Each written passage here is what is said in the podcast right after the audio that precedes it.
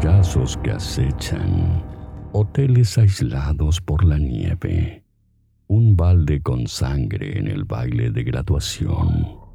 Quizás aún no hayas leído sus más de 70 libros, pero conoces al escritor que mejor imaginó tus miedos. Conoces a Stephen King. Te damos la bienvenida a la Corte del Rey, un podcast de Penguin Random House, grupo editorial sobre uno de los escritores más importantes de la historia. Prepárate para este viaje en donde conocerás los hechos más importantes de su vida y obra.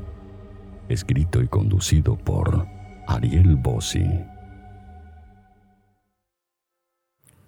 Existe algo de mito acerca de lo que sucedió cuando Stephen King comenzó a escribir Carrie, que había tirado el manuscrito completo a la basura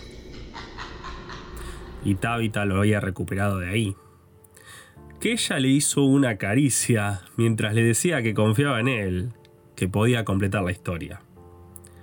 Que se volvió millonario apenas se publicó. Y no, todas estas son fake news. Pero no te desanimes. La historia de cómo escribió Carrie o Carrie tiene más que suficientes ingredientes para transformarla en una de las etapas más increíbles que haya vivido King te doy la bienvenida a un nuevo episodio de La Corte del Rey. Esta es la vida y obra de Stephen King. A lo largo de los años, Stephen ha contado la historia de cómo escribió esta primera novela publicada, y las versiones son casi siempre iguales. Casi, porque inevitablemente su memoria fue cambiando algunos datos.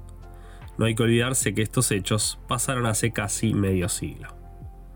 Por ejemplo, en Mientras escribo, contó que la escritura de Carrie comenzó mientras vivía en un trailer en Hermon. Pero en Hearts in Suspension, el libro de no ficción sobre sus años universitarios que publicó la Universidad de Orono en el año 2016, menciona que escribió la novela mientras vivía en la casa de Graham Adams, uno de sus profesores universitarios. Tomando en cuenta los años de sus mudanzas, los hechos confirman que Steven escribió el primer borrador viviendo en ese trailer doble, en Hermon.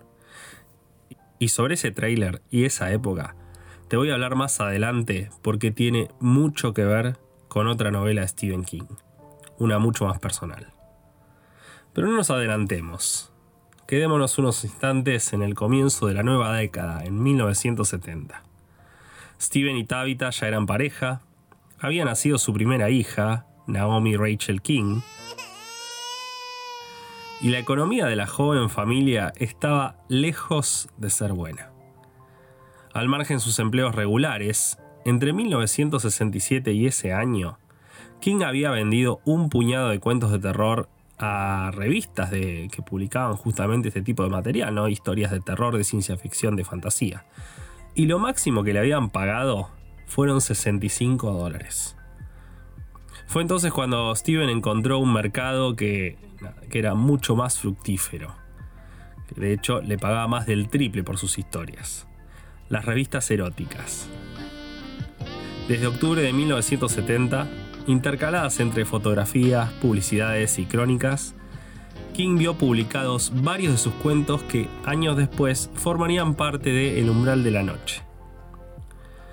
La primera de estas revistas fue Cavalier, que le pagó 200 dólares y publicó El último turno. Ese relato que King imaginó luego de que un colega le contase sobre el tamaño de las ratas que había en el sótano de la lavandería donde trabajaba en verano. Un año después fue el turno de Soy la Puerta, considerado por Tabitha King como una de las mejores historias de ciencia ficción que había leído. Y otros tantos lo sucedieron en los siguientes años. En 1972 nació su segundo hijo, a quien hoy conocemos como el escritor Joe Hill. Y los cheques que le mandaba Cavalier se empezaron a volver decisivos para la economía familiar. En las propias palabras de, Stephen King, llegó un punto en donde si uno de sus hijos tenía una infección en el oído y necesitaban comprar antibióticos, Tabitha diría, medio en broma y medio en serio, apúrate Steve, piensa en algún monstruo. Como datito de color, fue en 1972 que se publicó, por primera vez, una obra suya bajo un seudónimo. Cavalier editó un relato policial titulado El Quinto Fragmento, escrito por un tal John Sweden. Años después, King diría que Sweden es, en realidad, un seudónimo de su seudónimo o alter ego, Richard Bachman. Y por cierto, sí, se pronuncia Bachman. Estás agitando el puño y diciendo, bueno, ya cuento sobre Carrie o Carrie. Si es así, te pido un poquito más de paciencia. Créeme que vale la pena.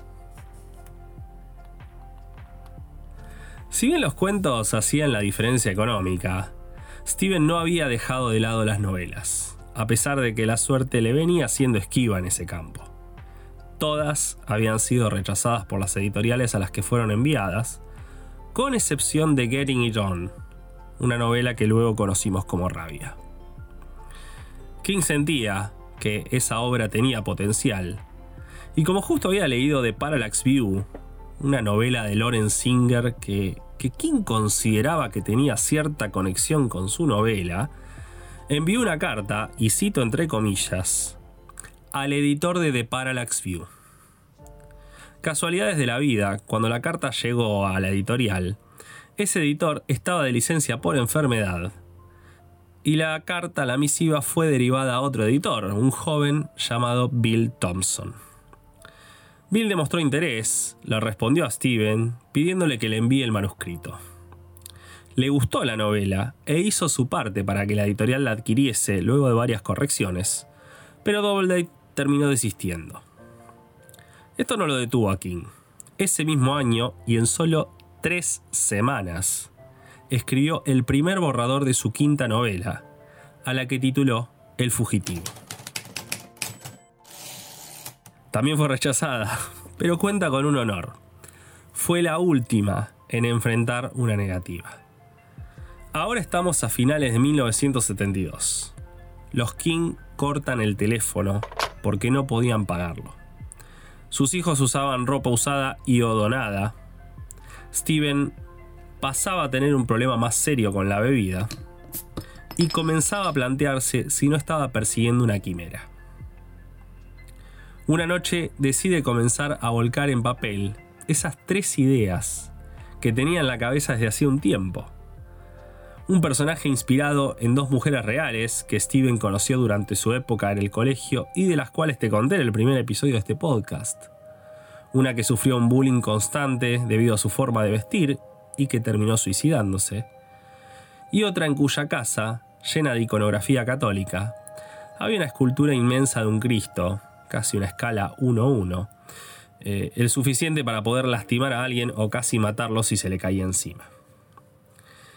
Este personaje que King crea en base a estos dos, comienza su historia en un vestuario femenino, uno como el que King había limpiado mientras trabajó de portero en un instituto. Ella tiene su periodo por primera vez a los 16 años y, presa del miedo, mientras todas sus compañeras se burlan de ella y le arrojan tampones, desata su poder, la telequinesis, esa misma sobre la que King había leído en la revista Life, acerca de fenómenos paranormales, más puntualmente una actividad poltergeist en una casa. El combo era bueno. Bullying, más religión, más fenómenos paranormales. Comenzó a escribir la historia, pero al rato se encontró con dos problemas. El primero era el personaje. A King no le interesaba Carrie White, y escribir sobre ella no lo motivaba demasiado. El segundo era la proyección que había hecho.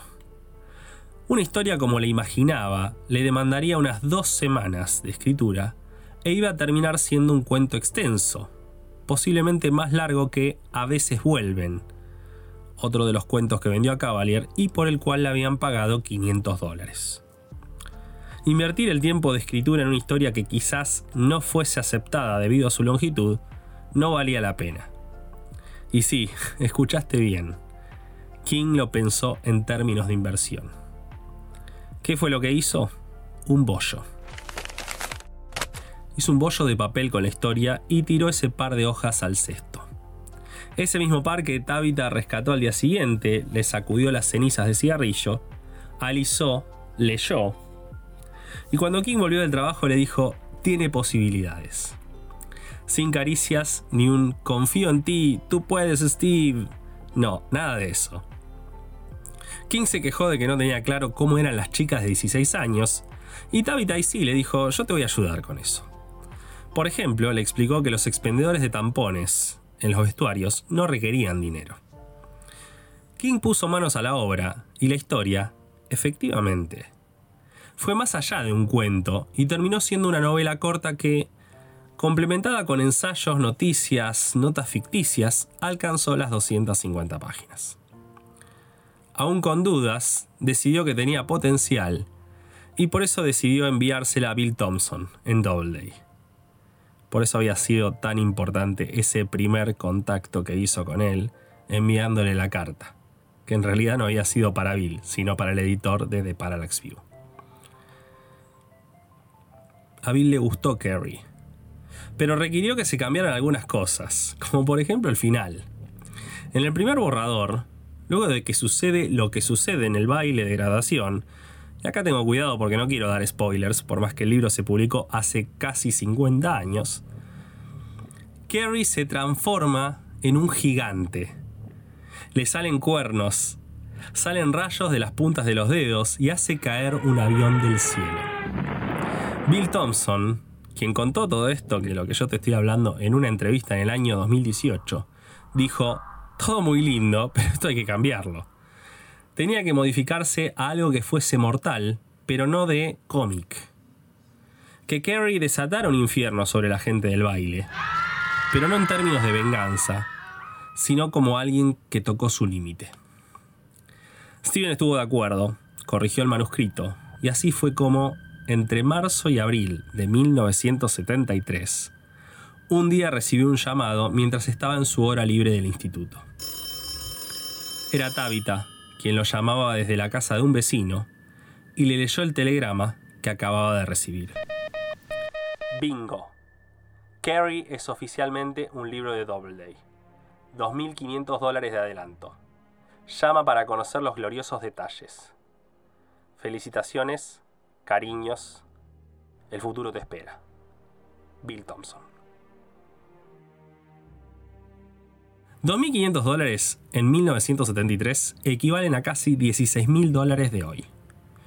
Mucho dinero, pero no una fortuna para que King pudiese abandonar su empleo y dedicarse full time a la escritura. Pero era un comienzo. Los King pudieron mudarse del trailer a un departamento pequeño en Bangor y comprar un coche nuevo. Un mes después, exactamente el Día de la Madre, Steven se encontraba solo en este departamento cuando recibió un llamado. Un llamado de Bill Thompson. La editorial New American Library había adquirido Carrie para editarlo en bolsillo, y el adelanto eran 400 mil dólares. A King le quedaban 100 mil, equivalentes a unos 600 mil dólares de hoy. Al margen de la emoción, King decidió comprarle algo lujoso a su esposa por el Día de la Madre y lo único que encontró en un domingo a la tarde en Bangor fue un secador de pelo.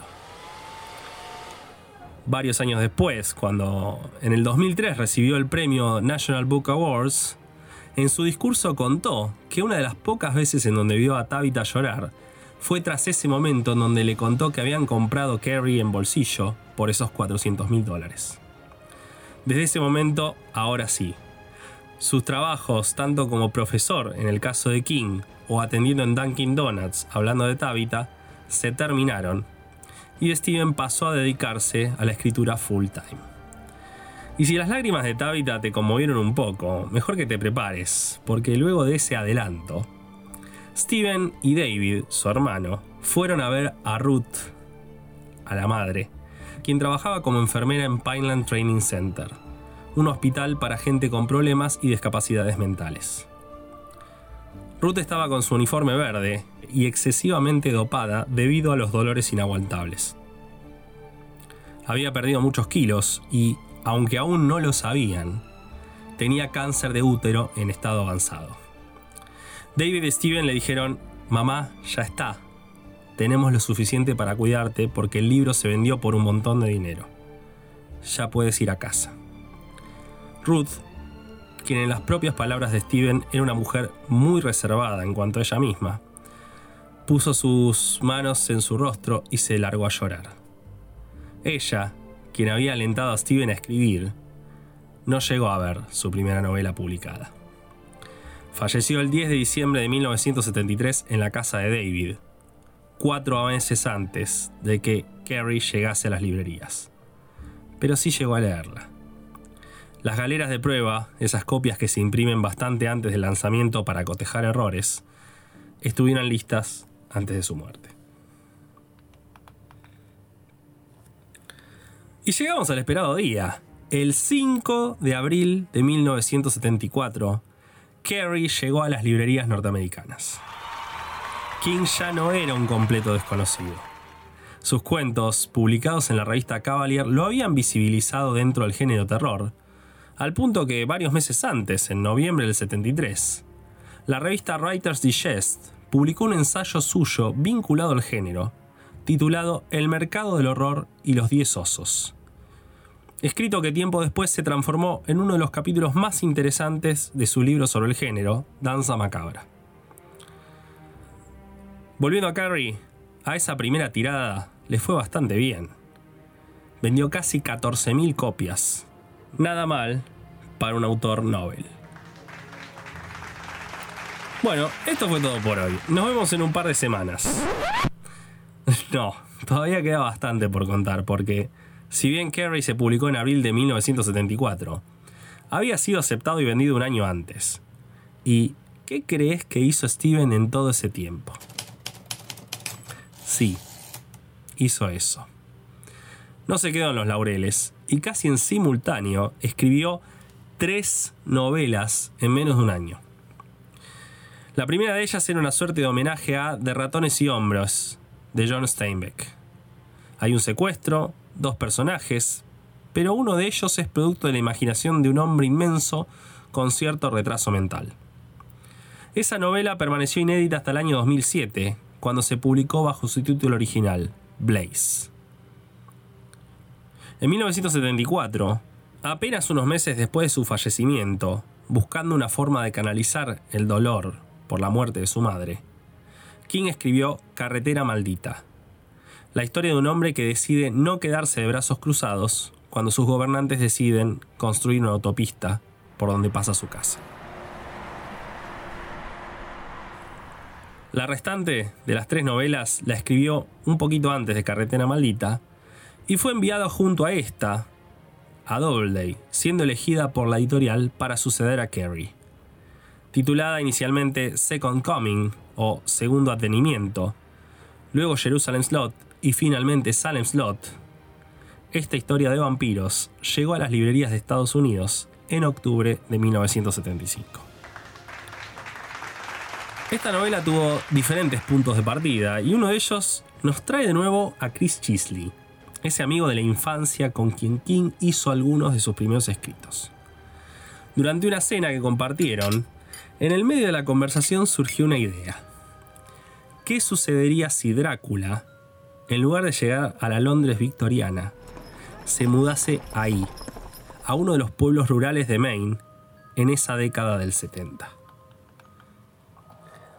Hay tantos pueblos pequeños en Maine pueblos que se mantienen tan aislados que posiblemente cualquier cosa podría pasar allí, dijo tiempo después, en un ensayo acerca de volverse una suerte de marca registrada.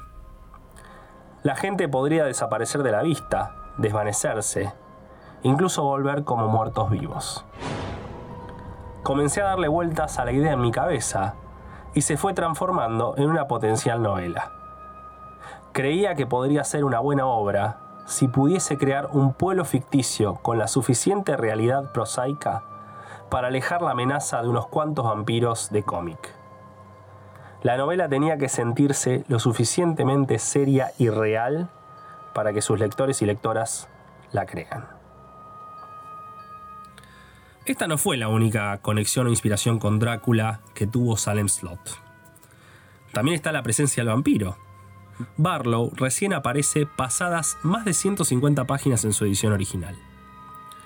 A quien lo impresionó como Stoker hizo que el conde fuese más aterrador, manteniéndolo fuera de escena el mayor tiempo posible. Sin embargo, esa inspiración de Drácula se fue alejando conforme escribía y la historia fue acercándose cada vez más al punto central de otra gran novela de terror. Invasión, Los ladrones de cuerpos, de Jack Finney. Es la paranoia en su punto cumbre y el miedo a esa gente que ya no es lo que parece. King volvió al pueblo de Jerusalem Slot con dos historias. Una ambientada en el pasado, en el siglo XIX, titulada Los misterios del gusano, y otra como una suerte de historia epílogo del destino del pueblo luego de la novela y de los hechos que suceden allí, a la que conocemos como Uno para el Camino.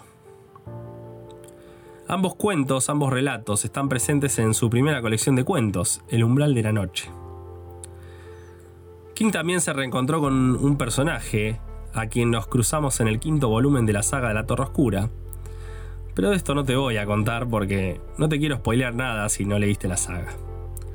Lo que sí te voy a decir es que King planeó durante un tiempo una secuela del Misterio de San Slot, en donde un par de personajes que lograron escapar con vida reciben un llamado de uno de los vampiros, diciendo que aún están con vida, mientras que una persona desconocida, en otro lado, en otra ciudad, le alerta a otro sobreviviente que los asuntos no concluyeron en Salem Slot. Suena lindo, ¿no? Bueno, ahora que te lo conté, trata de borrarte lo de la cabeza porque King contó este teaser, esto que yo te acabo de decir, en 1982 y nunca más lo ha mencionado. Una última curiosidad y ya dejo en paz a los vampiros. El misterio de Salem Slot es el libro que tiene el honor de tener el ejemplar más caro de toda la bibliografía de Steven. Y no, no hubo una horda de gente que salió corriendo a comprar el libro en el día de su lanzamiento. Las ventas fueron discretas. Y si vos vivías ahí y fuiste lo suficientemente visionario para en 1975 comprarte una primera edición y guardarla desde entonces, bueno, tenés un lindo tesoro, pero ni de cerca te va a permitir retirarte.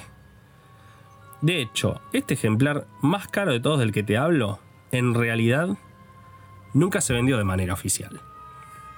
Y ahora otra vez estás diciendo, Ariel, deja de dar vueltas y ya contá el asunto, ¿no? Ok, tenés razón, es justo.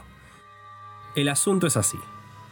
La editorial Doubleday había planeado un precio de tapa de 8 dólares con 95 centavos. Las sobrecubiertas fueron impresas, el precio se incluía en la esquina de la solapa frontal, y cuando ya salieron de imprenta, en ese momento decidieron que convenía reducir el precio del libro un dólar, llevándolo a 7,95. ¿Qué iban a hacer? ¿Imprimir todas las sobrecubiertas de nuevo? Ni locos. La solución fue cortar la esquina de cada una de ellas.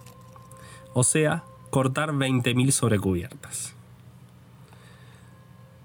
Enteras, sin el corte y con el precio original, solo sobrevivieron un puñado de sobrecubiertas, menos de 20, que por supuesto, mucho tiempo después, terminaron en manos de coleccionistas. La última copia, con la sobrecubierta entera, cambió de manos durante la última década, esta que acaba de pasar, por 90 mil dólares. Muy lejos de los 3 mil dólares que suele costar hoy en día la edición con la esquina recortada. La frutilla del postre o la cereza de la torta de esta primera edición es que Doubleday, además del precio, cometió otro error esta vez en la sinopsis. Llamó Padre Cody al cura Callahan, algo que recién corrigió en la siguiente edición. Por esa razón, los mayores coleccionistas de King hoy en día adquieren las tres ediciones. Y si estás pensando en esa frase famosa de los Simpsons acerca de una muñeca y su sombrero, te digo que te entiendo. ¿Te acordás del tráiler en Hermon? Stephen King escribía en un mini cuartito, con el ruido de las palas mecánicas recogiendo nieve afuera. Es un momento bastante malo para él. Las dudas respecto a si logrará ser escritor o terminará sus días como profesor lo acechan y las ahoga con alcohol. De ahí sale Carrie, 2.500 dólares, 400.000 después, y mejores contratos desde entonces. Ese Stephen King de 1972 y comienzos de 1973 ya quedó atrás y es tan solo un fantasma. Carrie acaba de ser publicada, el contrato por Silent Slot está firmado y Steven comienza a escarbar en su propio pasado. Primero lo hace con una novela corta que aún hoy es considerada una de sus mejores, El cuerpo. Es la historia de cuatro muchachos en el umbral de la adolescencia que emprenden un viaje en búsqueda del cuerpo de un muchacho del pueblo, supuestamente muerto debido a un tren. Y sí, si no lo leíste y te suena, es porque seguramente viste su adaptación. Cuenta conmigo. Esta historia, esta novela corta, recién fue publicada en 1983 en el libro Las Cuatro Estaciones, y en la versión castellana de dos volúmenes está en el segundo, Otoño-Invierno. Luego de terminar esta historia, los King deciden tomarse unas extensas y merecidas vacaciones y se mudan durante todo el verano a Colorado. Steven comienza a escribir una novela basada en el secuestro de Patricia Hearst, titulada provisoriamente como La casa en la calle Value. King no pudo progresar con esta obra y terminó suspendiéndola. ¿El motivo? A fines de septiembre, él y Tabitha pasaron una noche en un hotel en Estes Park, pueblo de Estes Park, conocido como el Stanley Hotel. Eran los únicos huéspedes, ya que al día siguiente el hotel cerraría sus puertas por el invierno. Mientras paseaba por los pasillos, King lo sintió como el lugar ideal para una historia de fantasmas. Esa noche tuve un sueño que definió todo. Esa noche soñé que mi hijo de tres años corría por los pasillos, mirando por sobre su hombro, con los ojos abiertos y gritando. Estaba siendo perseguido por una manguera de incendios. Me desperté de un sobresalto, transpirando, a centímetros de caerme de la cama. Me levanté, prendí un cigarrillo, me senté en la silla frente a la ventana que daba a las rocallosas y para el momento en que terminé el cigarrillo, ya tenía los huesos de la historia bien asentados en mi mente. Como ya habrás descubierto, esta no fue la única inspiración de King para esta famosa novela. Diez años antes, el cuento La pradera de Ray Bradbury le hizo escribir sobre una persona cuyos sueños se volvieran realidad. Volvió a la idea antes de escribir Carrie, expandiéndola un poco e imaginando que la posibilidad de crear sueños y pesadillas podía residir tanto en una persona como en un lugar. Darkshine fue el título tentativo e involucraría a un niño que era un receptor psíquico en un parque de diversiones. Obvio, si la inspiración fue Bradbury, tiene que haber un parque de diversiones. Todo muy lindo, pero ¿y el contenido autobiográfico? el contenido autobiográfico no está en el hotel que conocemos desde entonces como el Overlook. Está en uno de los personajes. Está en Jack Torrance. Ese hombre con una historia pesada, que había sufrido maltratos por parte de su padre y a quien despreciaba y amaba casi en igual medida. Jack, o Jack, quien quiere ser escritor pero sus oportunidades parecen desvanecerse y ese trabajo de cuidador de un hotel aislado durante el invierno, que parece ser su última oportunidad, termina transformándose en el catalizador de su camino a una locura que amenaza agarrar con todo, inclusive las vidas de las personas que más ama. Un padre cuyos excesos lo llevaron a esa última oportunidad, con sus propios fantasmas en su cabeza, tal como ese joven Stephen King, en ese tráiler en Hermon. Stephen King dijo que escribir El Resplandor fue una experiencia erótica y el primer borrador, que además de la novela que terminó publicándose, incluía cinco historias cortas sobre los inicios del hotel, además de un epílogo, le llevó solo entre tres y cuatro meses. El Resplandor fue la primera de sus novelas que le resultó fácil escribir, y el hecho de que el personaje de Jack no estuviese creado como el típico villano, sino alguien que ama a aquellas personas que buscará lastimar, hizo también la diferencia. La volvió una novela más madura y adulta que las dos predecesoras.